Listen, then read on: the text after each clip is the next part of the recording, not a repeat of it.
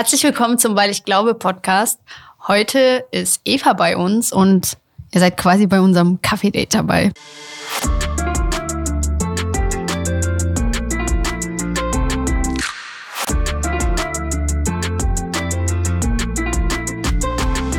Hey Eva. Hallo Erika. Voll cool, dass wir uns jetzt treffen. Ihr müsst wissen, also Eva und ich, wir wollten uns schon ein halbes Jahr lang zum Kaffee treffen, oder? Ja, genau. Es hat nie geklappt. Nee, irgendwie. Also wir haben uns zwischenzeitlich voll oft gesehen, weil wir irgendwie bei den so bei Veranstaltungen zusammen da waren. Mhm. So christlichen Studentenveranstaltungen. Und äh, du ständig in meiner WG abhängst. Coole WG, was soll man machen? ja, aber so, jetzt, jetzt lernen wir uns kennen. Ja, voll gut, dass es jetzt geklappt hat. Ich glaube, wir sind einfach beide ein bisschen busy gewesen in den letzten Monaten. Ja. Und jetzt bist du eigentlich auch busy, ne? Bist am Lernen. Ja, also ihr habt mein Postprüfungs-Ich da. Also vormittags habe ich Prüfung geschrieben und jetzt bin ich hier. Und es war eigentlich so eine gute Prüfung. Also vielleicht, naja, heitert mich das hier auf. Ja, und deswegen haben wir heute ausnahmsweise Kaffee dabei. So als Gag oder so. Und weil Kaffee einfach gut ist. Schmeckt lecker. Ja. Ähm, wir wollten so ein bisschen, also als ich gesagt habe, dass, also als ich dich gefragt habe, ob du in meinen Podcast kommst, habe ich ja so gesagt, hey Eva, lass uns so ein bisschen drüber reden, was dich so geprägt hat. Und du warst so, ich glaube, du warst so zwei Sekunden still, hast du nachgedacht und dann hast du gesagt, boah, voll die gute Idee. dann hast du nachgedacht und hast zugesagt. Ähm, warum er, erstmal fandest du die Idee erstmal so gut oder warum hatte ich das angesprochen?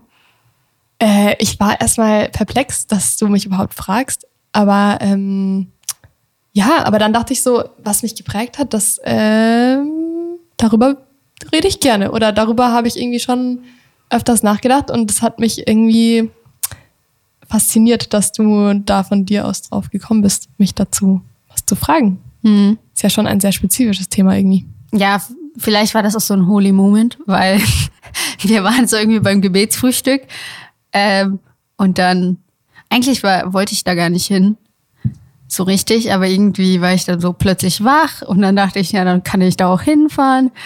Und dann hatte ich so voll einfach so eine Idee nach dem irgendwie, dass Voll ich gut. fragen soll. Ja, nice. Danke, Ja. dass ich hier sein kann. Ähm, hast du, du hast ja vorher überlegt, du hast gesagt, du hast vorher darüber nachgedacht, was dich so geprägt hat. Hast du nur für dich nachgedacht oder hast du es schon anderen erzählt oder niedergeschrieben?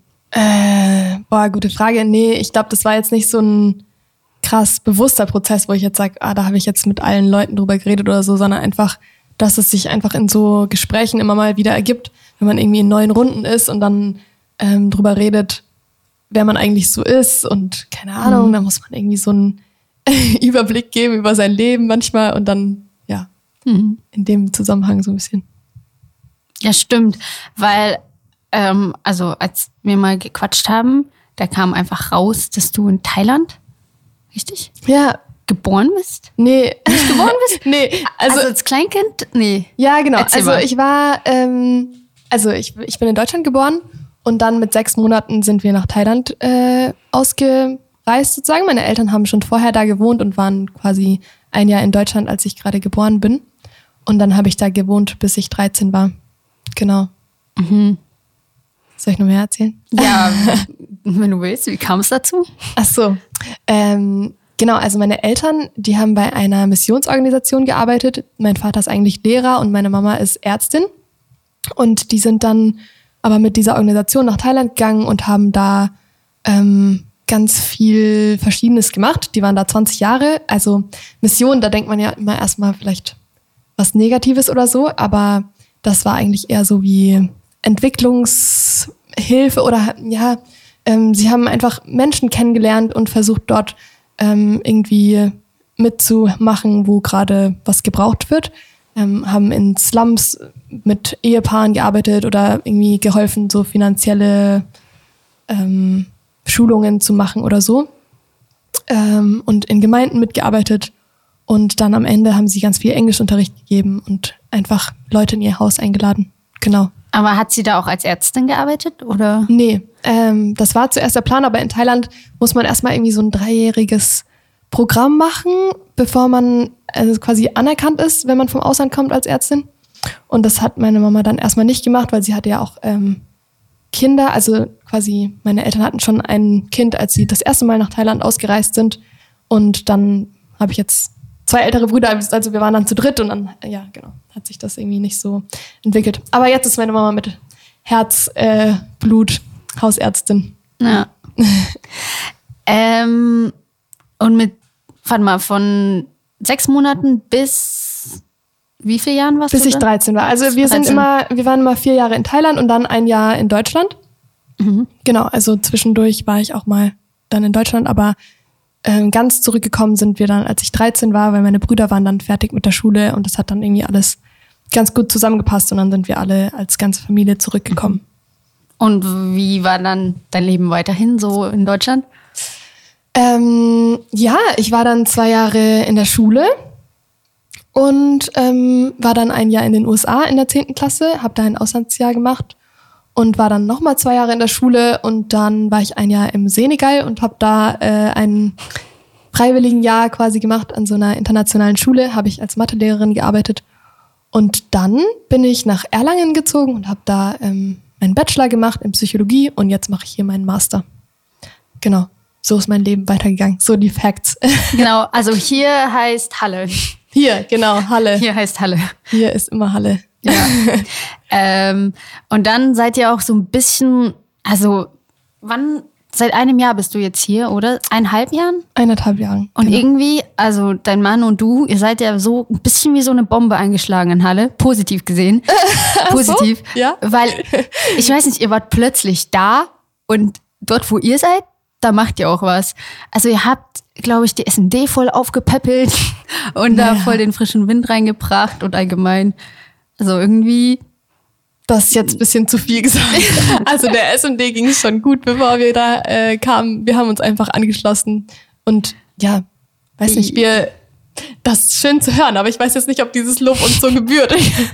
ja, du kannst es auch einfach annehmen. Ja, danke schön. Aber okay, ich, naja, ich wollte auch, ja, ich weiß noch, wie ich bei so einem Vortrag war mhm. ähm, und ich kannte dich nicht und du hast dann vorne so gesprochen und so und dann dachte ich so, die mag ich. Und dann habe ich irgendwie, und dann war irgendwie Martin, dein Mann, auch bei so, äh, bei diesem Frag los, bei so einer Aktion, wo einfach so random people die Leute vorne was fragen, so mhm. zum Glauben.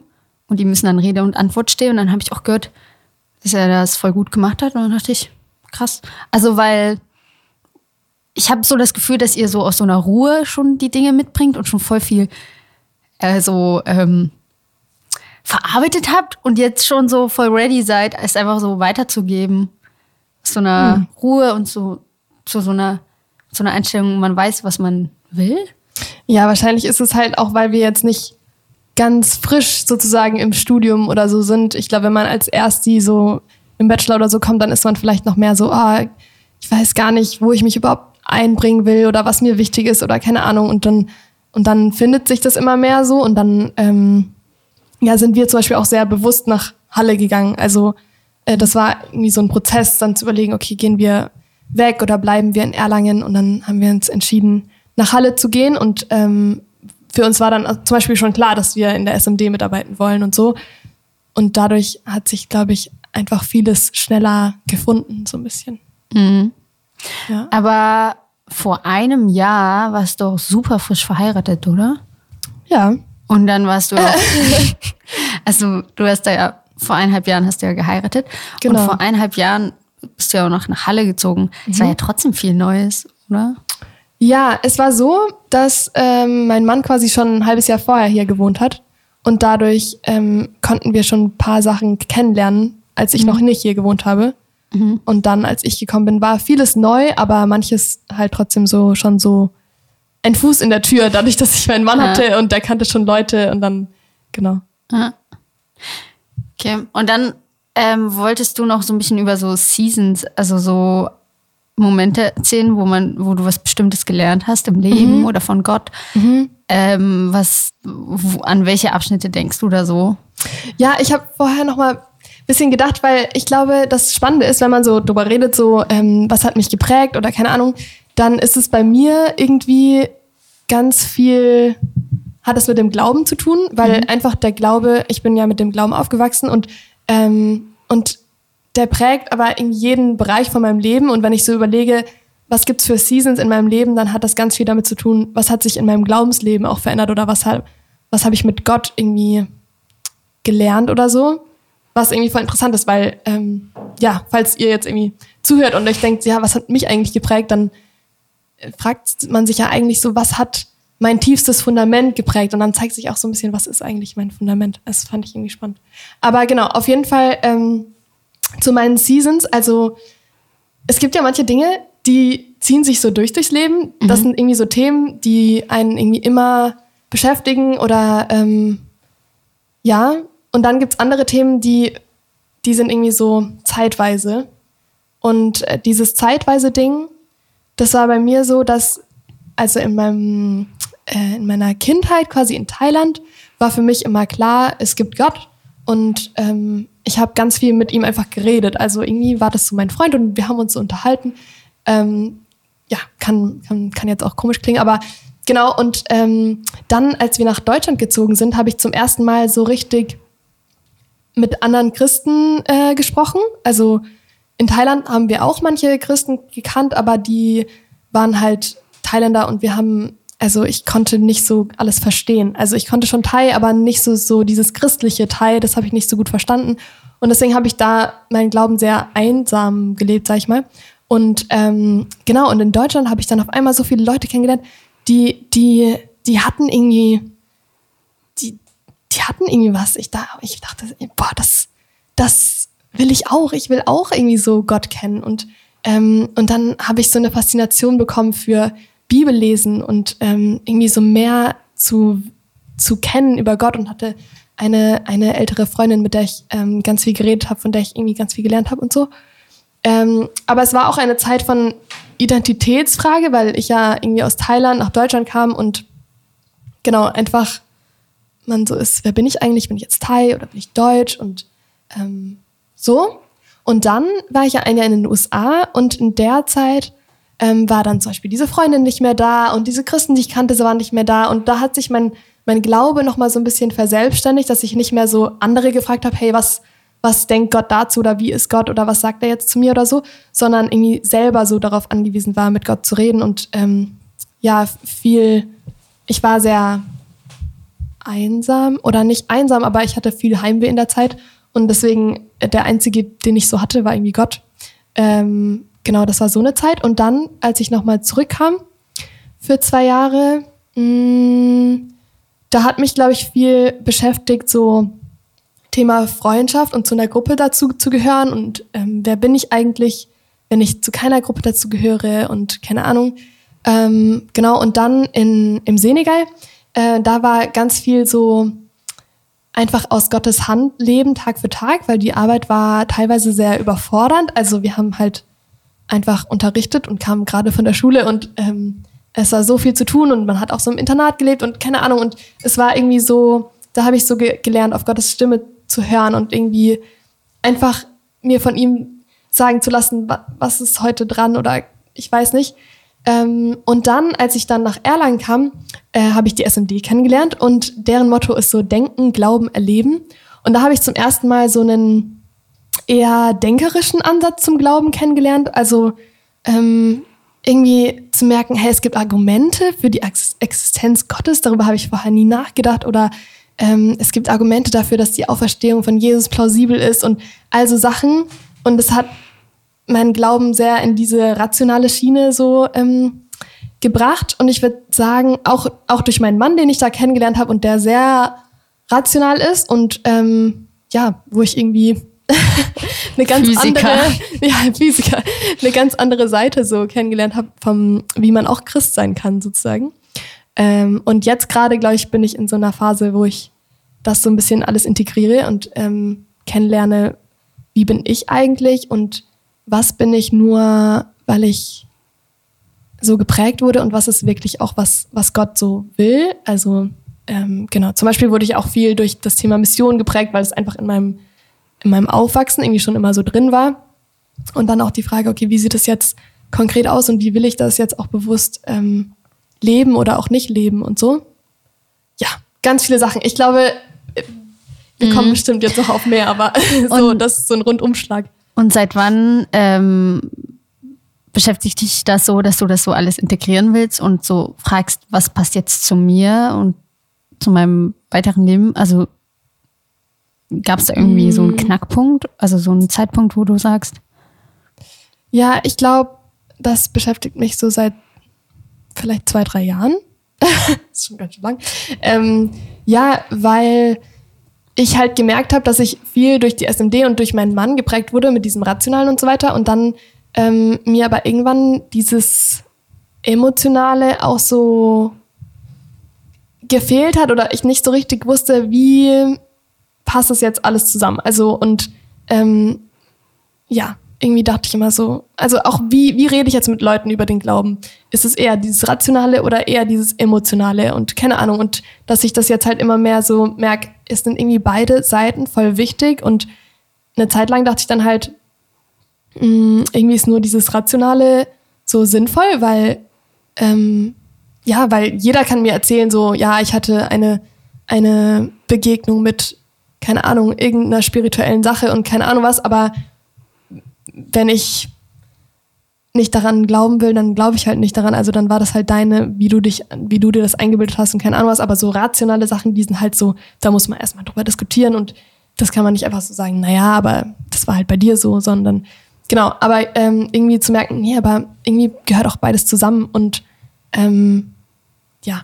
Also ich habe irgendwie gerade so den Eindruck, aber du kannst mich auch korrigieren, wenn es falsch ist, dass du so quasi von dieser ganzen neuen Art, also von dieser Art so Glaube ähm, richtig zu begründen, sich irgendwie mit diesen ganzen Zweifeln und äh, Gegenargumenten auseinanderzusetzen. Das hatte ich so voll wie erwischt. Also du dachtest, boah, so kann man auch denken und das ist ein komplett neues Feld und irgendwie ist das voll schlüssig. Und hast vielleicht sogar dein, das, was in dir ist, so ein bisschen so vergessen, oder? Oder? und entdeckst es jetzt wieder und versuchst es so zusammenzubringen, oder? Mhm. Ja, vielleicht so. ja. Ja.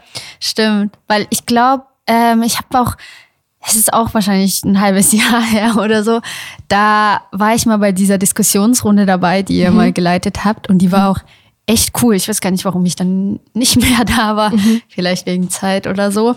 Ich glaube, wir haben da über ah, die Würde des Menschen oder so ah, ja. gesprochen. Mhm. Und ich glaube, das war auch das Semesterthema dann von der anderen Bewegung, von Campus Connect. Und dann dachte mhm. ich so, mhm. höre ich mir mal an, wie ihr das so begründet. Ähm, und das war auch richtig gut aufgearbeitet. Und ich, wir haben uns dann unterhalten. Ich glaube, du hast mir dann gesagt, ähm, dass dieses Rationale dich auch, auch ein bisschen kalt erwischt hat. Also, dass du es das auch gar nicht wusstest, wie man so diskutiert und dass es so eine komplett sachliche Ebene ist und so. Dass du das mhm. komplett neu lernen musstest. Mhm. Ja, und jetzt hast du es neu gelernt, lieben gelernt und jetzt denkst du so, aber passt vielleicht doch nicht zu mir, oder? Nee, also ich denke halt einfach so, ich bin, ich bin ja ich und also zum Beispiel, ich bin ich und ich muss nicht mein Mann sein zum Beispiel. Und mein ja. Mann ist mein Mann und äh, also so und ähm, genau und ja, irgendwie, man kann ja dann immer mehr sich so einen Baukasten sammeln und man muss mhm. ja nicht ähm, sich dann so auf auf eine Sache so einschießen und sagen, okay, ja. nur so, sondern ähm, ja, ich, ich habe einfach viele verschiedene Erfahrungen in meinem Leben gemacht und dann kann ich die mhm. ja auch alle einbringen in meine Beziehungen. Und Menschen sind halt einfach so unterschiedlich und das checke ich halt auch immer mehr. Also es ist einfach, manche Leute, die haben wirklich auch ähm, rationale Fragen und äh, oder oder rationale Argumente, die sie überhaupt davon abhalten, über den Glauben nachzudenken oder so. Und dann ist es voll wichtig, darauf einzugehen und darauf eingehen zu können. Mhm. Und deswegen glaube ich, ist es voll wichtig, auch, dass man, wenn man irgendwas glaubt, sich einfach Gedanken dazu macht, warum glaube ich das eigentlich? Egal, ob man jetzt Christ ist oder irgendwas anderes glaubt, weil man glaubt ja immer irgendwas. Und mhm. es ist voll wichtig, sich da über das Fundament Gedanken zu machen und das zu hinterfragen ähm, und auch von anderen hinterfragen zu lassen. Und gleichzeitig sind wir dann einfach nicht nur rationale Menschen, sondern wir sind auch emotionale Menschen. Und ähm, je nachdem, wer vor mir sitzt, ist er auch vielleicht mehr emotional oder weniger. Und, ähm, und da sind auch emotionale Themen immer eine Sache. Also warum man jetzt zum Beispiel nicht an Gott glaubt oder an Gott glaubt, hat ja auch oft irgendwie mit was Emotionalem zu tun. Und ich glaube, es kommt halt beides zusammen. Und das Coole mhm. finde ich halt, dass wenn ich Jesus in der Bibel anschaue, so er, er hat immer auch alle Dimensionen im Blick. Und mhm. er sagt auch, ähm, liebe den Herrn mit deinem ganzen Verstand, aber auch mit deinem ganzen Herzen. Und das ist irgendwie so beides. Mhm. Ähm, ja, und das finde ich so cool. Und ich finde es richtig schade, wenn, wenn Leute sich dann auch so sag ich mal, da so ähm, in die Haare kriegen, weil ja. sie so sind, ah nee, aber es ist nur so, nein, aber es ist nur so, nee, aber es ist vielleicht einfach beides und Menschen sind einfach unterschiedlich. Ja, voll. Und ich glaube, also klar muss man es in seinem persönlichen Leben dann irgendwie auch so ein bisschen integrieren, die Facetten des Lebens und mhm. es dann nicht nur so einseitig sehen. Und also einerseits so quasi in seinem persönlichen Leben so alles so ähm, irgendwie den emotionalen Zugang, aber auch irgendwie so eine rationale Grundlage auch haben und auch ähm, ja, dass es irgendwie so passt. Und gleichzeitig finde ich, sich darauf einzulassen, dass man in dass man selber halt nicht alles abdecken kann. Ich fand, ich finde auch so manchmal struggle ich halt so, weil ich so denke, also das sind zum Beispiel gute Eigenschaften eines Menschen. Und dann denke ich mir, ähm, dann will ich alles davon auch schaffen. Also mhm. diese Eigenschaft und diese Eigenschaft und auch vielleicht im christlichen Leben, weil also ähm, man könnte ja übelst krass bibelfit sein, man könnte voll der Beter sein, man könnte das und das und das, mhm. aber darum geht's ja gar nicht. Mhm. Aber jetzt auch unabhängig vom Glauben. Sondern worum geht's? Ich glaube, es geht darum, dass das zu ähm, anzunehmen, was einem gegeben ist und ähm, auch in Beziehung zu anderen dann auch sich manchmal das zu holen, was die anderen schon erkannt haben ähm, und dann hat jeder auch vielleicht so seinen Schwerpunkt und dann fragt man den anderen halt, hey, ich habe überhaupt keine Argumente ähm, dafür, wie denkst du denn darüber? Und die andere Person ist voll der rationale Mensch und hat sich voll die Gedanken gemacht mhm. und äh, gibt dir dann die Infos und du denkst so, stimmt und und du bist ja. vielleicht voll verbunden mit ähm, ähm, mit so Kunst oder den schönen Dingen und bringst den Leuten dann diese Welt bei. Und irgendwie finde ich, sollten wir auch vielleicht selbstbewusster werden, dass wir nicht alles abdecken können, so als einzelne Person. Mhm, voll. Und ich denke auch, dass es halt wichtig ist, sich dann Dinge auch zu eigen zu machen. Also so ähm, zum Beispiel jetzt sei es dieses rationale Ding, ne? Wenn man Argumente für irgendwas hat oder ähm, darüber nachdenkt, dann ist es sehr schwer, diese Argumente in irgendein Gespräch einzubringen, wenn man die halt nur irgendwann mal gehört hat und so dachte, ja, klingt gut. Mhm. Und dann die selber einzubringen und dann wirst du irgendwas gefragt und denkst so, äh, jetzt weiß ich auch nicht mehr, ich hatte einfach nur dieses Argument. Ähm, aber sich die Sachen wirklich zu eigen zu machen und dann ähm, selber darüber nachzudenken und dann selber fasziniert davon zu werden und dann halt auch mit Überzeugung von irgendwas reden zu können. Also ja. Ja. Weil, genau, dann erst integriert sich das irgendwie so halt in das, wie man ist. Auch. Mhm. Aber das hast du ja auch glaube ich, gemacht, weil zum Beispiel, als wir diese Diskussionsabend da hatten, mhm. das hast du auch, glaube ich, mit ausgearbeitet, ne, mit den ganzen Kant und ja, Utilitarismus ja, ja, und was wir da alles hatten. Ja. Da hast du dich ja auch reingefuchst und die ganzen Bücher gelesen, oder? Ja, aber so, ähm, ich kenne das einfach aus eigener Erfahrung. Es gibt halt manche Sachen, wo ich irgendwie dann einfach nur irgendwas wiederhole, was ich irgendwo gehört habe, was ich dachte, das klingt schlau also was irgendwie in meinem Augen, Augen, Ohren schlau klang so. Ähm, und anderes, wo ich irgendwie selber halt voll drüber nachgedacht habe oder was mich selber auf einmal voll überzeugt hat. Und ähm, da kann man einfach ganz anders drüber reden. Hm. Genau. Aber ich glaube, es ist gut, was du gesagt hast, dass man irgendwie diese Demut behält, zu sagen, okay, ähm, das und das ist mein Ding und das und das muss ich vielleicht auch nicht können. Oder wenn ich da irgendwie gefragt werde oder so, dann muss ich das jetzt auch nicht schlecht machen, so von wegen, naja, also darüber müssen wir jetzt nicht nachdenken oder so, aber man kann halt sagen, nee, dazu weiß ich jetzt nicht so viel, aber wir können gerne ähm, uns mal darüber informieren oder jemanden fragen oder ich komme nochmal auf dich zurück oder so. Ja, ich weiß gar nicht, ob wir jetzt die Pause machen sollen. Ja, okay. äh, Ja, okay. dann machen wir die jetzt einfach, wenn ich schon so breakmäßig gefragt habe. Wir sind wieder zurück. Und ich habe mir gerade gedacht, wir können ja mal über. Oder haben wir das Thema jetzt beendet mit diesem ja. Rationalen? Haben ich glaube schon. Ja. Mhm. Gut. Ähm, ich habe mir gerade gedacht, äh, wir können ja mal über deine Amerika-Zeit reden. Hm, okay. Weil das ist ja auch so eine Art Selbstbewusstsein. Wenn man nicht mehr so, wenn du hast ja gesagt, du hast dann nicht mehr die ganzen Leute gefragt, mhm. wie seht ihr das Leben, wie würdet ihr das machen, sondern auch so ein Selbstbewusstsein erlangt. Mhm. Ähm, was richtig, was falsch ist, wie du es machen möchtest. Ähm, nimm uns da mal rein. Und warum bist du dann wieder nach Amerika gegangen? So, weil ich dachte, du, du warst in Thailand und dann kriegst du ein paar Jahre später gleich wieder so eine Fernweh oder? Ja, also ich glaube halt im Nachhinein, dass das mehr so eine Flucht war aus Deutschland. So, so, so ein, ich will nicht in Deutschland sein, deswegen nehme ich die nächste Möglichkeit, um zu gehen, so mhm. ungefähr. Äh, weil ich wollte halt nicht in Deutschland sein. Ähm, Warum? Naja, weil ich, äh, weil ich wollte in Thailand bleiben. Und dann ah. musste ich nach Deutschland kommen und dann war es blöd. Und die Phase war so lang, also so bis zur zehnten, von also so drei Jahre oder so. Hast du dich, zwei Jahre war das. Konntest du dich nicht so damit anfreunden, dass du plötzlich in Deutschland bist, obwohl du quasi Thai bist, weil du da aufgewachsen bist, oder? Ja, also es ist ähm, so ein typisches Ding eigentlich unter Leuten, die im Ausland aufwachsen, ah, okay. dass man halt so eine innere, dass man so einen inneren Widerstand hat einfach, weil man so denkt, ähm, irgendwie, keine Ahnung, man hat vielleicht verschiedene Gedanken, sowas wie ähm, ich bin anders als alle anderen, weil ich habe, ich bin woanders aufgewachsen. Ähm, ich habe meine Heimat verleugnet, weil ich aus Thailand weggegangen bin. Mhm. Wenn ich mich jetzt hier gut fühle, dann ähm, habe ich dort die, das quasi verleugnet oder ähm, oder einfach, dass man auch nicht so richtig reinpasst. Also ja, weil man vieles einfach nicht weiß. Also so Dinge wie wie kippt man ein Fenster oder so. Also, so und dann fliegt es einem entgegen so. Ja, es wird gleich runterfallen. Ähm, ja, einfach so verschiedene Sachen, wo, wo alle erwarten, okay, man weiß, wie das geht, so Busfahren oder keine Ahnung.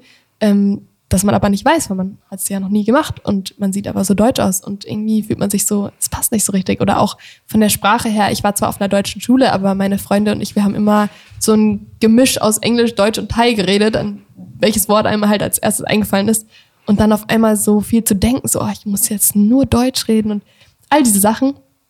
Genau, und dann bin ich in die USA gegangen und dort war es, also mir fällt es halt im Nachhinein erst so richtig auf, aber da wollte ich halt auch nicht deutsch sein. Also ich habe dann dazu sogar in meiner Klasse, nee, in meiner Schule in den USA eine Deutsche ähm, getroffen. Die kam sogar aus meiner Stadt und die wollte so gerne mit mir Deutsch reden. Und ich wollte das nicht. Ich rede nur die, mit dir jetzt auf Thai. Die hat mit mir Deutsch geredet und ich habe immer nur auf Englisch geantwortet. Und das war wahrscheinlich voll ähm, traurig für sie, aber irgendwie, ich habe mich sogar dagegen gesträubt, damit identifiziert zu werden, weil ich war so, ich bin nicht Deutsch. Das ist nur offiziell. Mhm. So. Hm. Genau. Und dann, ja, ich weiß jetzt nicht, was ich.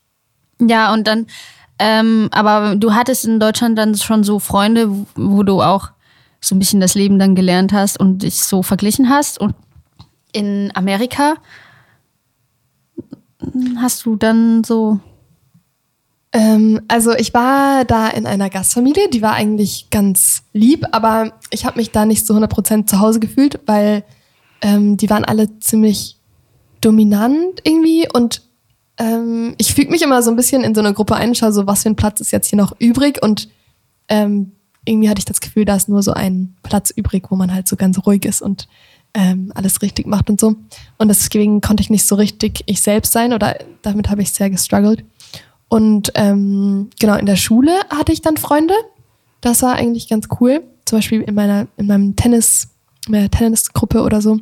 Ähm, aber in den USA ist man ja so mega auf seinen auf ein Auto angewiesen. Also man mhm. muss ja überall hinfahren und so. Und dann bin ich ja auch immer auf meine Gastmutter angewiesen gewesen, dass die mich irgendwo hinfährt oder so. Und deswegen habe ich jetzt auch nicht so viel mich mit Leuten getroffen, glaube ich. So in meine, aber ich muss sagen, die Zeit ist auch so ein bisschen ein Blur in meinem Kopf. Also ich weiß, dass ich ganz oft geweint habe, weil ich meine Familie vermisst habe. Ich weiß, dass ich ganz viel in der Bibel gelesen habe, weil ich irgendwie das Gefühl hatte, das ist das Einzige, was mich gerade so trägt. Und ich war da in einer Gemeinde ähm, und war da auch in so einer Band. Ich habe da Ukulele gespielt. Ähm, ja. Klingt Aber das irgendwie war's. niedlich so. Ja. Der Band Ukulele spielen ist Ja. Hört man nicht so oft, glaube Ja. ich. Ich habe mich auch nicht so wichtig gefühlt für diese Band. Aber es hat Spaß gemacht. Ja. Ja, aber ähm, du hast ja trotzdem erzählt, dass du da irgendwie gelernt hast, so auf Gott zu hören und ähm, Einfach quasi Weg zu selbstständiger zu, in meinem Glauben zu werden. Also Ja. genau, wie gesagt, dieses, dass ich halt nicht mehr ähm, so eine Jugendgruppe hatte, wo Mhm. ich irgendwie wie so eine Art Mentorin hatte, mit der ich immer Mhm. über alles geredet habe und die mir irgendwie alles so erklärt hat und keine Ahnung, sondern auf einmal, wenn ich irgendwie Fragen hatte oder es mir schlecht ging oder so, habe ich mich einfach immer direkt an Gott gewendet und Mhm. ähm, ihn gefragt oder in der Bibel selber nachgeschaut, okay, was ist denn mit dem und dem oder keine Ahnung. Mhm. Ja. Und ähm, das war, das hatte ich dann auch mit weitergeprägt wahrscheinlich, ne? Also das heißt, verliert man dann auch wahrscheinlich nicht so schnell, wenn man einmal so gefunden hat, dass man auch selber so den Zugang zu Gott hat und ähm, ähm, ja, erfahren kann, was, was gerade Gott zu einem sagen möchte oder Ja, also ich, ähm, ich würde sagen, das ist halt was, was sich so durch mein Leben durchzieht, dass Gott einfach so ein Halt ist. Also das, es, es vergeht auch wirklich kaum ein Tag, wo ich nicht denke, wow, was ist das für ein Geschenk? Oder ich bin so dankbar, dass ich Gott kennen darf oder dass er in meinem Leben ist, weil das ist so wertvoll. Und in allen, also in meinem Leben war so viel Veränderung und in allem war eigentlich nur Gott meine Konstante. Also vor den USA war es noch, auch noch meine Familie, aber nach den USA auch nicht mal mehr das, weil sie war auch nicht da. Und da war niemand, der mich irgendwie verstanden hat oder ähm, ja, irgendwie so für mich da war, so ein bisschen. Also es war jetzt auch nicht schrecklich, aber es war halt trotzdem einfach immer wieder so Phasen, wo man mh, sich so alleine fühlt und, und Gott war aber immer da und er hat mich immer getröstet und er, er ist einfach so gut. Ja. Mhm. Und das ist was, was ich für, also immer noch durchzieht, wo ich sage, ähm, ich setze mich morgens hin und äh, lese immer noch in meiner, in meiner Bibel und rede mit Gott und denke, Mhm. wow, ähm, du trägst mich durch alle Highs und Lows. Darüber können wir auch noch mal reden. Was hast du? Ich habe mich so ein bisschen damit. Ich hatte irgendwie die letzten Tage so die Gedanken so, was für eine Erwartungshaltung sollte man oder kann man haben so, wenn man so was von Gott will oder so, also wenn man sich jetzt so hinsetzt und jetzt Bibel liest oder in so eine Frage hat. Also mit welcher Erwartungshaltung setzt du dich dann morgens denn hin? Ähm, was erwartest du denn jetzt, wenn du dir sagst, jetzt setze ich mich hin und ähm, also verbringe Zeit mit Gott? Was bedeutet das für dich? Und ja, Ähm, ja, das ist eine gute Frage. Ich glaube, also ich erwarte, dass Gott da ist und dass ich da bin. Und dass wir uns dort treffen. Und was dann passiert, ist offen. Und das äh, heißt auch nicht, dass ich jetzt jeden Morgen irgendwie spüre, dass Gott da ist oder so. Oder irgendwie so ein krasses Erlebnis habe oder so. Sondern einfach, ähm, dass ich diese Beziehung zu ihm pflegen will und dass ich weiß, dass seine Wahrheit und sein Wort mh, mich so ausrichtet im Leben.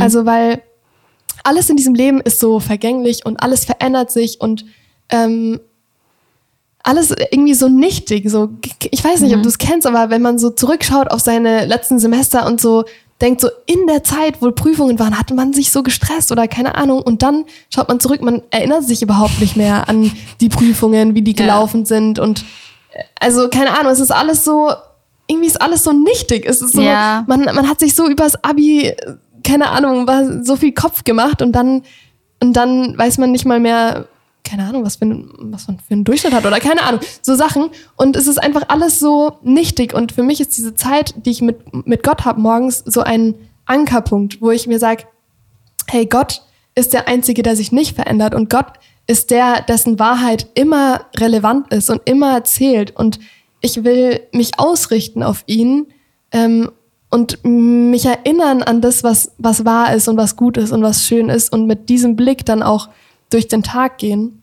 Und irgendwie, was ich jetzt so mitgenommen habe von der weniger Konferenz zum Beispiel, ist äh, so Wo ein ich fast dabei war, Ja. aber dann doch nicht. richtig coole Konferenz. ähm, genau, da das einfach so ein, man setzt sich hin und sagt, Gott, ich bin jetzt gerade so da, wie ich bin und ich muss nicht besonders sein. Ich kann, also ich sag Gott so, ich bin gerade müde, ich bin irgendwie schlecht drauf, ich habe irgendwie Angst vor der und der Sache heute, aber Herr, ich bin hier und ich weiß, dass du auch da bist. Okay, und dann ist es erstmal so eine so ein Ankommen und so ein zur Ruhe kommen. Und dann ähm, lese ich oft in der Bibel, weil ich, weil ich dann so denke, also ich denke schon, dass Gott auch zu uns sprechen kann durch unsere Gedanken oder so, aber ich denke mir, er hat so viel aufgeschrieben, also so darin kann ich am meisten von ihm lernen oder seine, seine Wahrheit entdecken. Und ja, dann rede ich mit ihm darüber. Mhm. Ich habe gerade so voll den Gedanken gehabt, dass je nachdem, von wel was man mehr gewichtet, so geht man dann auch zum Beispiel, mh, so ist der Blick dann auch zu Gott. Also zum Beispiel, wenn ich so auch manchmal denke, boah, das ist alles so nichtig, so, ähm, was will Gott denn da jetzt in dieser, also da jetzt noch so ausrichten, so, also das ist ja auch nicht so wichtig jetzt, ob das, also ob der Tag jetzt so verläuft oder so oder ich weiß nicht, ob du mir folgen kannst so. Ja. Und wenn man dann so denkt, ja, warum soll ich jetzt so zu dem Gott kommen, dem Allmächtigen so? Ähm, das ist ja alles so quasi banal. Warum, also, warum soll der jetzt da noch was ändern? Warum soll ich jetzt so theatralisch jetzt so beten? Habe ich manchmal so Gedanken. Und andererseits, wenn man aber den Fokus eher auf Gott hat und denkt so, ey, da gibt es etwas, was ewig ist. Ey, da gibt es etwas, was bleibt, auch wenn ich jetzt in einer Sekunde sterben würde. Ähm, da gibt es etwas, was wahr ist, über alle Meinungen der Menschen drüber nochmal. Ey, da gibt es etwas, was äh, so herrlich ist, so perfekt, so. Und wenn man so darauf schaut, dann ist man ja, also dann geht man ja einfach nur zu diesem guten Gott schnurstracks hin und denkt so, hey, ich möchte mit dir Zeit verbringen in dieser großen, grandiösen Herrlichkeit, in dieser unendlichen Weite.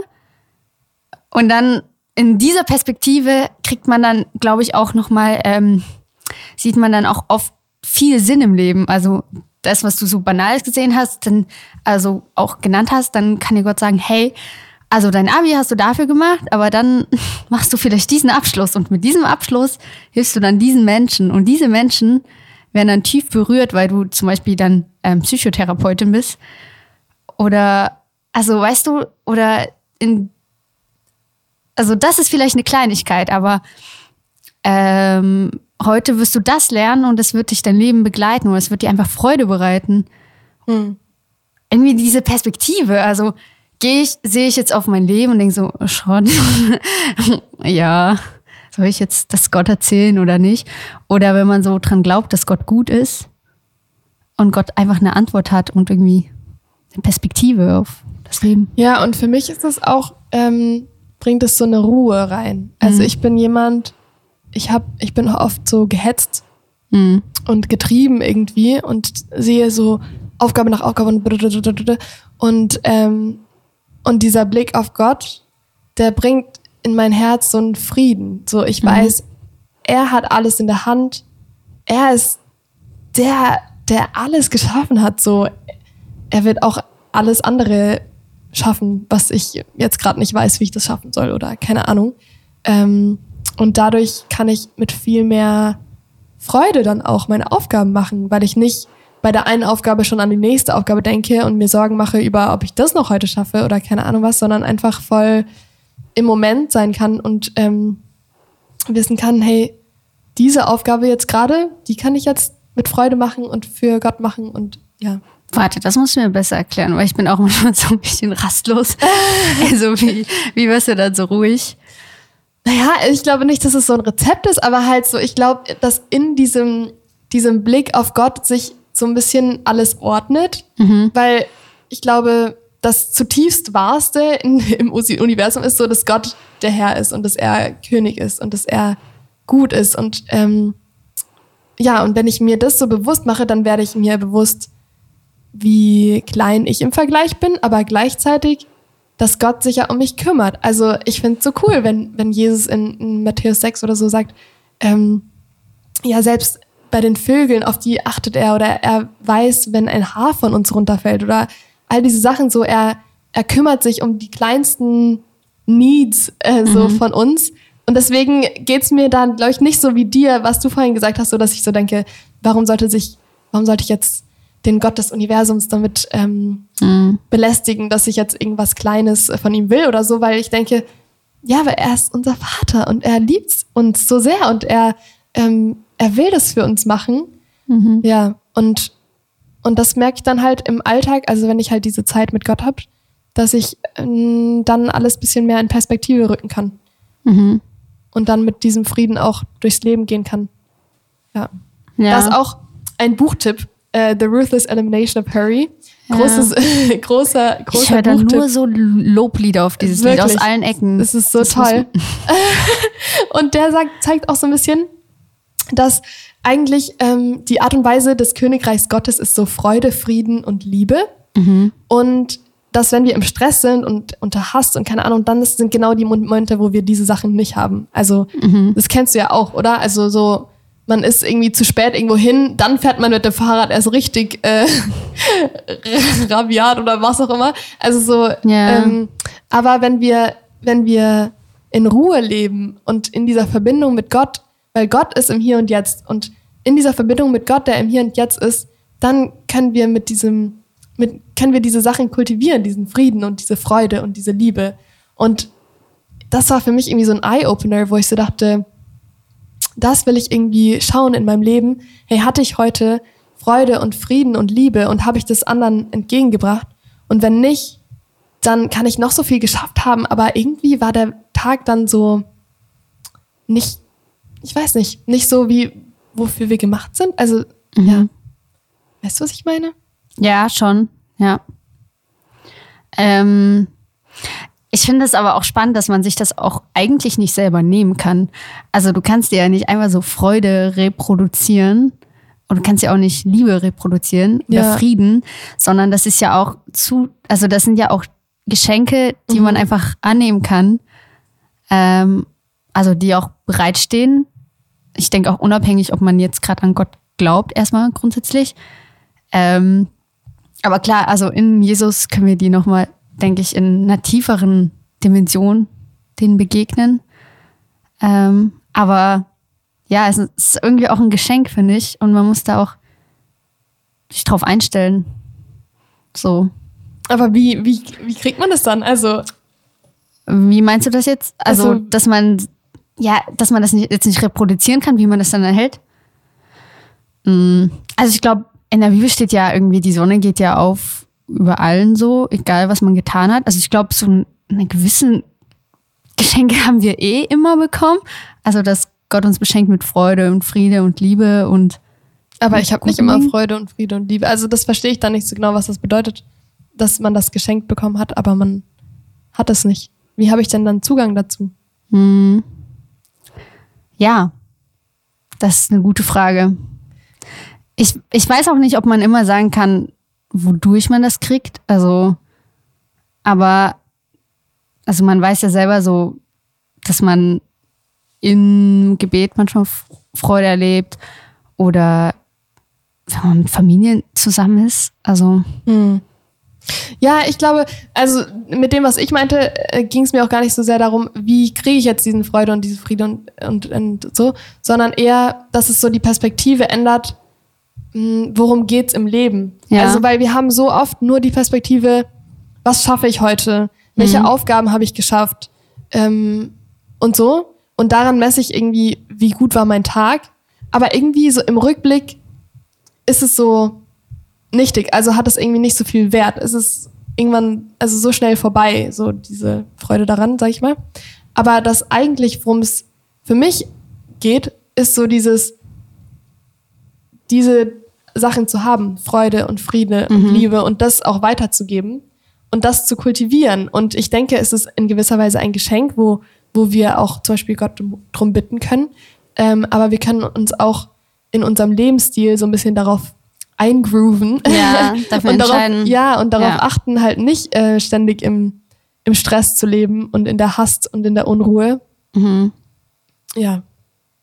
Ja, ich glaube, ich habe es jetzt auch komisch formuliert, aber ich glaube, ich meinte so, dass man das so annehmen muss, also sich schon drauf einstellen und dafür bereit sein und dafür auch so Raum schaffen muss im Leben, ähm, dass man auch mal zur Ruhe kommt, ja, oder die Menschen um sich herum sieht.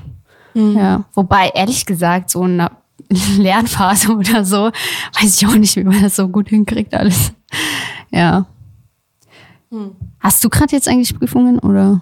Meine Prüfungen sind schon vorbei. So. Aber ich schreibe gerade Projektarbeit. Ach stimmt, ja. Ja. Ja, aber ich denke manchmal, wenn man so versucht, so produktiv zu sein und sich da übelst reinstresst, dann ist man gerade nicht produktiv. Ja, ich verstehe. Und das ja. ist halt das Ding, also das fasziniert mich auch ultra, dieses Thema von ähm, wie, also was ist eigentlich produktiv und wie Ja. kriege ich das? Weil manchmal habe ich das Gefühl, die Sachen, die wir im Leben so wollen, kriegen wir, indem wir nicht genau diese Sachen anstreben, sondern was anderes und dann ist es so ein ja. Side-Product. Das ist irgendwie jetzt komplex ausgedrückt vielleicht, aber ähm, weißt du, ich meine? Ich verstehe dich vollkommen. Ich, ich, ich habe jetzt auch irgendwie drüber nachgedacht. Irgendwie manchmal weiß man gar nicht, aus welchen Ecken die Produktivität kommt, weil so ab und zu ähm, plant man doch voll viele Sachen, doch noch mit Freunden und so. Und das pusht einen voll, dann noch ähm, voll viele Dinge zu schaffen, so eine Leichtigkeit mit einer Freunde, Genau. Freude. Da, aber das ist jetzt irgendwie auch nicht das Erfolgskonzept, weil an sich manchmal soll man sich doch rausnehmen und sich auf sich selbst konzentrieren und nicht Ja. allen zusagen. Ja. Ich weiß nicht, vielleicht ist das auch so ein Teil vom Erwachsenwerden. I don't know, aber ich finde das manchmal auch irgendwie so ein bisschen mysteriös. Ja, es ist irgendwie so diese Balance zwischen, Ja. ich will richtig diszipliniert sein und gleichzeitig mir keinen Druck machen. ja. Und, und also in den letzten Tagen ist es für mich wirklich so ein Entspanntsein. Und dann, dann schlafe ich halt ein bisschen länger, aber dann, und dann habe ich ein bisschen länger meine Zeit mit Gott oder wie auch immer, dann fange ich vielleicht ein bisschen später an, aber dann bin ich richtig produktiv, weil ich einfach irgendwie so ausgeglichen bin in meinem Selbst. Aber keine Ahnung, es ist irgendwie Ja. auch immer, das sind auch so Seasons irgendwie. Also manchmal hat man so Zeiten, Ja. da ist man einfach produktiv und manchmal nicht. Ja, weil manchmal, wenn ich zu langsam in den Tag starte, denke ich mir so, jetzt auch gelaufen so. Ich hätte schon vorher und dann kommt man da auch nicht rein. Das ist irgendwie auch voll strange. Ja, Aber Das sind auch Sachen, die ich dann einfach immer wieder mit Gott bespreche Ja. und so bin.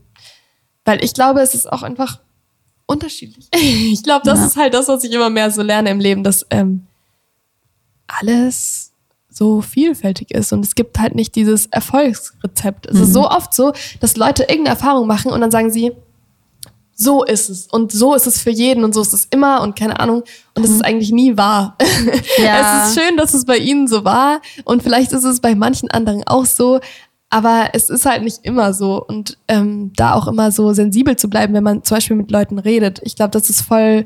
Also ich liebe ja auch mit Leuten reden, deswegen mache ich ja auch Psychologie ähm, und irgendwie das finde ich halt da so so wichtig, dass man den anderen dann wirklich zuhört und schaut, hey, was ist jetzt bei dir und nicht sagt, ja, bei mir ist es so, deswegen ist es so. Also manchmal ist es auch hilfreich, wenn man seine eigene Erfahrung dann teilt oder so, aber immer mit der Offenheit so, okay, bei der anderen Person ist es vielleicht auch anders und ja. ähm, hat das Psychologiestudium, was hatte das eigentlich einen Einfluss auf deinen Glauben oder umgekehrt? Also was gab es da, welche Wechselwirkung war da da? Ähm, also manche äh, Christen haben vorher so gesagt, oh, wenn du Psychologie studierst, ist voll, wird dich voll ins Zweifeln bringen. Und ich war so, hä, äh, weiß ich jetzt nicht. Also sehe ich auch immer noch nicht so. Aber ähm, ich denke, ich bin eher noch mehr fasziniert von von der Bibel, um ehrlich zu sein, und von Gott, Ja. weil ganz viel, was ich im, Psych äh, im Psychologiestudium lerne, also es geht ja auch nicht immer nur um psychische Gesundheit oder so, ne? Es geht auch um ganz viele andere Sachen. Aber die Sachen, die ich über die psychische Gesundheit lerne, da sind irgendwie viele Dinge dabei, die schon in der Bibel so verankert sind. Also zum Beispiel, dass es ähm, voll gut ist für die psychische Gesundheit, wenn man vergibt und wenn man dankbar ist und ähm, wenn man barmherzig ist und so. Mhm. Und das, das steht schon in der Bibel. Oder auch ähm, manche Psychologen, also sagen ja auch so, man, man soll sich irgendwie morgens mal eine halbe Stunde hinsetzen und so zur Ruhe kommen und aufschreiben, wofür man dankbar ist oder keine Ahnung, wo ich so denke, ja krass, das ist eigentlich voll das christliche ähm, Prinzip oder Habit so. Ähm, oder auch dieses, äh, diese Achtsamkeit ist ja gerade voll der Hype, die Achtsamkeit mhm. und so und im Hier und Jetzt leben. Und es ist ja, es kommt ja eigentlich aus dem Buddhismus, das, was da so ähm, gespreadet wird, aber im, im Kern ist es schon immer in der christlichen Tradition auch verankert in, in Form von Kontemplation und Meditation, dass man ins Hier und Jetzt kommt, aber nicht nur, um einfach ähm, da zu sein und sich selbst zu verwirklichen und oder, oder im Sinne vom Buddhismus sich irgendwie loszusagen vom eigenen Selbst oder so, sondern um Gott dort zu begegnen. Und ähm, ja, und das, das finde ich so spannend, weil ich so denke, die, die Psychologie bestätigt in vielen Sachen meinen Glauben und mhm. zeigt für mich, für mich ist das eher so ein Hinweis darauf, hey, vielleicht hat Gott uns ja wirklich gemacht und er weiß, also wenn Gott uns gemacht hat, dann weiß er ja, was gut für uns ist. Und mhm. dann hätte er das ja auch uns gesagt und das ähm, auch aufgeschrieben sozusagen oder aufschreiben lassen in der Bibel so. Und, ähm, und das ist das, was ich so wahrnehme. Und deswegen bin ich immer mehr auch fasziniert davon, wie gut Gott ist, weil ich so denke, ah krass, alles, was er so sagt, das ist eigentlich zu unserem Besten. Und alles, was da so steht, ist, ist eigentlich, weil er, weil ihm auch unsere Seele und unsere psychische Gesundheit und all diese Sachen auch wichtig sind. So. Mhm. Ja. Wir machen kurz eine Pause und sprechen dann nochmal kurz weiter. Ja. Ja, also ich hatte solche Erkenntnisse auch so in Ansätzen, weil ich weiß nicht, im Abi hatten wir ein bisschen Psychologie und jetzt im Studium auch ein bisschen. Ähm, und ich glaube auch, wo ich was noch irgendeinen Podcast gehört habe oder so, dachte ich, hä, aber das steht ja in der Bibel so basically. Mhm. Aber jetzt von einer fast Master-Psychologin, die fehlt ja nicht mehr viel. Ähm, zum Abschluss, ähm, wo dachtest du zum Beispiel, dass die Prinzipien, also dass so psychologische Prinzipien vor in der Bibel zu finden sind? Fällt dir jetzt spontan was ein oder? Also so ein bisschen das, was ich schon gesagt habe, mhm. mit der Dankbarkeit und der Vergebung zum Beispiel. Mhm. Mm, aber auch so, ah, es gibt, es gibt viel. Also ähm, zum Beispiel auch so ganzheitliche Liebe. Mhm. Äh, das ist jetzt vielleicht ein komisches Beispiel, aber da hatten wir mal so ein ähm, theoretisches Modell in der, äh, in der Sozialpsychologie, dass es irgendwie so drei Seiten der Liebe gibt. Es gibt irgendwie das Commitment, die Freundschaft und die Romantik oder so. Und erst wenn alles zusammenkommt, dann ist es so die vollkommene Liebe. Und das ah. fand ich so interessant, weil das ja voll, ähm, ja, vielleicht nicht so gut zu unserer Kultur heutzutage passt, dass man so also vor allem das Commitment, da mhm. sind wir jetzt ja nicht so, ist jetzt nicht so die Stärke von unserer Generation, würde ich sagen. Und ähm, dass es aber eigentlich voll biblisch ist, eben, dass, dass diese drei Komponenten so zusammengehen. Zum Beispiel. Ähm, aber auch so Sachen wie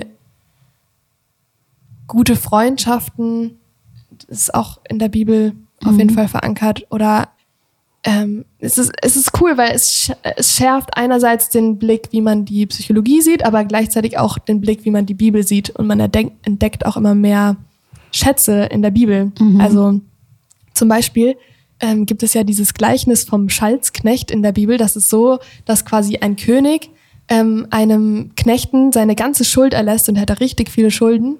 Und dann der Knecht seinem Schuldner aber nicht die Schulden ja. erlässt.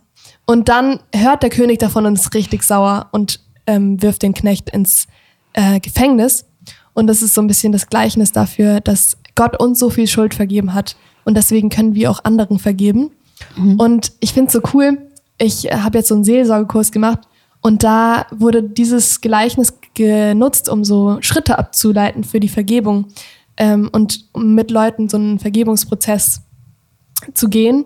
Und ich weiß auch von christlichen Psychotherapeuten, die das so gebrauchen, ähm, ja, so diese Schritte zu gehen, also mit, wenn sie christliche ähm, Leute haben in der Therapie, dass sie so schauen, okay, ich darf erstmal abrechnen und ich darf sagen, was hat der andere falsch gemacht und was habe ich falsch gemacht. Und dann darf ich aber auch Gottes Vergebung empfangen und dann kann ich diese Vergebung weitergeben. Und keine Ahnung, das fasziniert mich, so dieses, Mhm. ah, Ja. man kann das richtig praktisch umsetzen. Ja. Ja, das stimmt. Also die Bibel ist ja auch super praktisch. Klar gibt es so, ähm, wie wir vorher geredet, drüber geredet haben, super rationale Abhandlungen von irgendwelchen Argumenten, warum Jesus jetzt auferstanden ist und warum alles Sinn ergibt. Aber gleichzeitig gibt's ja auch zum Beispiel die Sprüche und da ist einfach fast jeder, jeder Satz so ein Ratschlag. So, ähm, sei nicht geizig oder so, äh, so in etwa. Ähm, Oder Hochmut kommt vor dem Fall. ja, ganz viel über Hochmut und Demut. Ähm, dass man, also positiv Demut, negativ ist Hochmut. Aber ja, Demut ist zum Beispiel auch Ja. was, das in der positiven Psychologie entdeckt wird als ähm, Ach, echt? Ressource. Ja, und das finde ich halt so spannend. Ja, weil, weil, weil wir sind immer eher äh, dahin gezogen, stolz zu sein oder keine Mhm. Ahnung, aber und wir sind auch eher dahin gezogen, Rache zu haben und all diese Sachen. Aber dass dann sowas wie Vergebung und Demut so zentral sind, zum Beispiel Vergebung ist irgendwie einer der wichtigsten Faktoren in der, ähm, der Einfluss hat auf die Herz, äh, Gesundheit? Krank- ja, genau, auf die, Ja. auf die Herzkrankheiten. Ähm, so, Mhm. wo ich so bin, wow. Ja, Stress ist wirklich nicht gut fürs Herz. Also ja, es gibt Zusammenhänge. Ähm, tatsächlich irgendwie, ich glaube, ähm, wenn so bei so WM-Spielen gibt's ja auch super viele Herzinfarkte so, Mhm. weil die Leute halt einen hohen Stresslevel haben, auch wenn man gewinnt, aber Ja, ja und Stress ist weil eh halt schlecht. so viele vorm Fernseher sitzen und mitfiebern, ist, ist es dann tatsächlich dann auch in der Statistik dann sichtbar. Das ist Krass. irgendwie witzig. ja. Ja. Aber ich Oh. habe jetzt, nee, sag du. Ich habe noch eine, eine Sache, weil was mich auch richtig äh, begeistert, ist der Sabbat. Ähm, das ist ja, so Ja, ein jüdisches den- Ding, ne? ja. Äh, das, das hat ja Gott quasi den, seinem Volk so gesagt, dass man halt einen Tag frei machen soll Mhm. und, ähm, und genießen soll einfach auch seine Schöpfung und was er gemacht hat. Und das finde ich halt auch richtig faszinierend, dass es so ein gutes Prinzip ist für den Menschen, weil es ist, es ist einfach gut. Also es tut Mhm. Ja. einfach gut. Und das ist so, wir müssen Ruhe und Pause und so in unser Leben einbauen, als, als das sage ich als Psychologin, aber das, und das ist aber auch einfach ähm, wahr. Und ich kenne auch zum Beispiel jemanden, der, ähm, der hat in einer Firma gearbeitet, wo man alle, also immer gearbeitet hat, also auch sonntags. Und dann hat er, war er da Unternehmensberater und war so, ich will mal ausprobieren, sonntags frei zu nehmen und wenn meine Produktivität sinkt, dann werde ich wieder aufhören. Und dann hat aber, ist seine Produktivität halt gestiegen und dann hat der Firmenchef gesagt, okay, okay, wir können mal ausprobieren, dass wir allen Mitarbeitern Sonntag freigeben. Und die Produktivität von dieser Firma ist einfach so gestiegen und das fand ich so faszinierend, weil es ist so counterintuitive. Also ähm, man denkt so, ah, man macht einen Tag weniger Arbeit, dann wird man auch weniger produktiv. Aber es ist genau andersrum. Und das ist ja auch voll oft so bei dem, was irgendwie in der Bibel steht oder was Jesus sagt oder so, dass, Ja. dass es so Prinzipien sind, die klingen erstmal so falsch rum. Also so, wir sollen das Böse mit Gutem vergelten, ist so, hä? Aber wieso? Ich will doch das Böse mit Bösem vergelten und so. Aber dass, dass da halt immer mehr auch, auch die Psychologie und auch an, andere Bereiche quasi merken, ja, das ist wirklich eigentlich das, was gut ist für, für Menschen und für uns. Ja. Ja, voll. Und irgendwie ist es ja auch krass, wie viele christliche Prinzipien wir noch in unserer Gesellschaft haben. Aber dadurch glaube ich, dass mehr und mehr die Grundlage fehlt, weil, also viele glauben ja auch nicht mehr, vor allem jetzt im Osten so. Ähm, glaube ich, hinterfragt man das und wirft vielleicht vieles schneller über ein Bord, als man es machen sollte. Also zum Beispiel, ich glaube Sonntag. Klar, also es ist jetzt vielleicht so ein Relikt, so Traditionsrelikt, aber ich glaube theoretisch, wenn man jetzt nicht mehr so denkt, ja, Gott hat so den Sabbat erschaffen, glaube ich, könnte man da auch weiter immer arbeiten und ja, also ich, ich finde es krass, wie viel wir quasi auch schon so in unserer Kultur haben. Und vielleicht auch, dass die Psychologie jetzt äh, Vergebung und Demut wiederentdecken muss, als wäre das voll das Special-Ding. Und dafür also Studien gemacht werden müssen, ist ja eigentlich auch traurig, weil ähm, wir ja vielleicht auch einfach so ein bisschen Spiritualität in unserer Gesell- Gesellschaft verloren haben und das Vertrauen darin, dass irgendwie auch Glaube uns ähm, was Wahres erzählt, oder? Also, Ja. Ja, aber genau da denke ich auch, dass es so cool ist, dass, dass diesen Glauben auch wieder zu entdecken. Also Ja. falls man den irgendwie verloren hat oder nie hatte oder so, weil es einfach, weil er einfach so ein Fundament gibt. Also zum einen Ja. für das persönliche Leben, für, für meinen Sinn und für meinen, worauf ich meine Entscheidungen aufbaue und so weiter, aber auch eben für das, wie ich Dinge sehe und wie ich lebe. Zum Beispiel ist ja auch ein biblisches Prinzip, dass der Leiter dienen soll. Ja. Und das ha- haben wir ja auch ganz tief in unserer Kultur aufgrund der Bibel quasi drin, dass wir denken, ah ja, der Staat sollte ein, ein Staat für die Menschen sein, Ja. der sollte dienen und so. Das ist eigentlich, das kommt ursprünglich aus dem Christentum. Und, ähm, und genau, wie du sagst, also die Gefahr ist halt, wenn man dieses Fundament verliert, dass man dann auch eben gute Sachen verliert, die, die darauf aufgebaut sind. Und dass man, wenn man halt kein Fundament hat, wenn man nicht ähm, weiß, sozusagen, wo, woran man glaubt, oder dann, dann ist es alles so random und dann ist es Ja. irgendwie, geht es auch viel schneller weg, weil du kannst ja einfach sagen, nö, ich habe da jetzt keine Lust mehr drauf. Während sonst kann man sagen, nee, aber das steht in der Bibel oder das sagt Gott oder ja. Ja.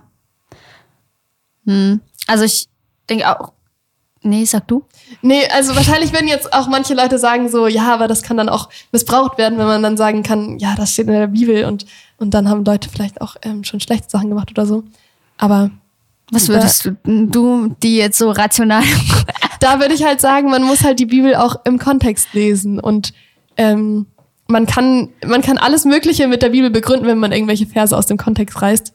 Und das wurde auch ähm, leider schon oft gemacht in der Geschichte. Aber wenn man wirklich mit seinem Herzen das ver verstehen möchte und Gott darum bittet und ähm, Bibeltexte am Stück liest und so, dann kann man da schon, finde ich, zu ähm, einem guten Konsens kommen. Und ja, da kenne ich auch viele.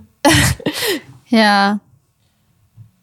Ich glaube auch, also wenn man das so ganzheitlich sieht, dann kann man gar nicht oft zu so extremen Meinungen kommen, weil es ja viele Texte in der Bibel gibt.